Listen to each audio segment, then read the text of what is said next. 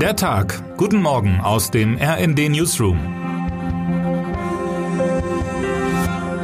Es ist Mittwoch, der 15. Juni. Noch einmal schlafen, dann könnte es soweit sein. Morgen reist Bundeskanzler Olaf Scholz vermutlich endlich nach Kiew. Schon aus Sicherheitsgründen wurde und wird das öffentlich bis jetzt nicht bestätigt, doch die Hinweise verdichten sich. Auch in den Reiseplan von Emmanuel Macron könnte das passen. Heute noch ist er in Moldau zu Besuch, morgen dann vermutlich mit Scholz und Mario Draghi in Kiew. Die Spekulationen über das Reisedatum haben die Ukraine jedenfalls ermutigt, weitere Wünsche nach Berlin zu senden. Sowohl Präsident Volodymyr Zelensky als auch Botschafter Andrei Melnik erneuerten und präzisierten ihre Wünsche nach schweren Waffen und einer EU-Beitrittsperspektive.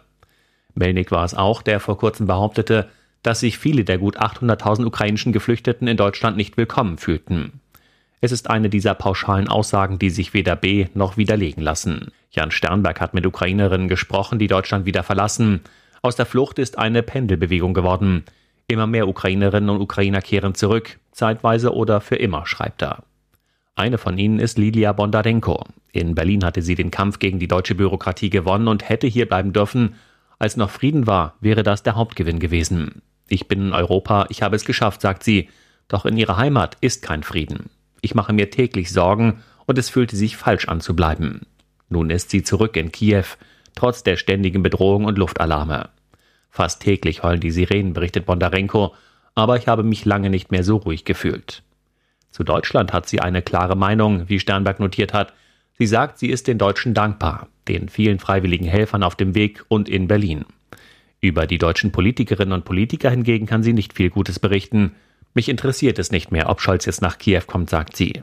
Alles, was Macron und er tun, ist reden und reden und mit Putin telefonieren. Termine des Tages. 10 Uhr. Das Bundesverfassungsgericht verkündet sein Urteil nach AfD-Klagen wegen Äußerungen der früheren Kanzlerin zur Ministerpräsidentenwahl in Thüringen. Merkel hatte die Wahl des FDP-Politikers Thomas Kemmerich mit AfD-Stimmen Anfang Februar 2020 bei einem Staatsempfang in Südafrika als unverzeihlich bezeichnet. 11 Uhr. Briefing der WHO Europa zu Affenpocken.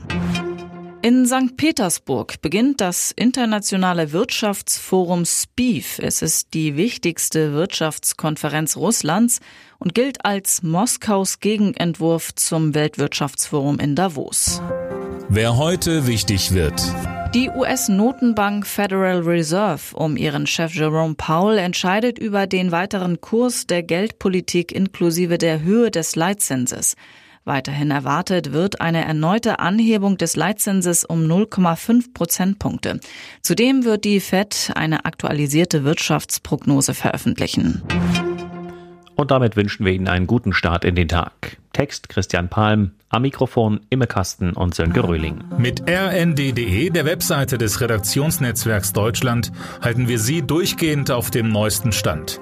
Alle Artikel aus diesem Newsletter finden Sie immer auf rnd.de slash der Tag.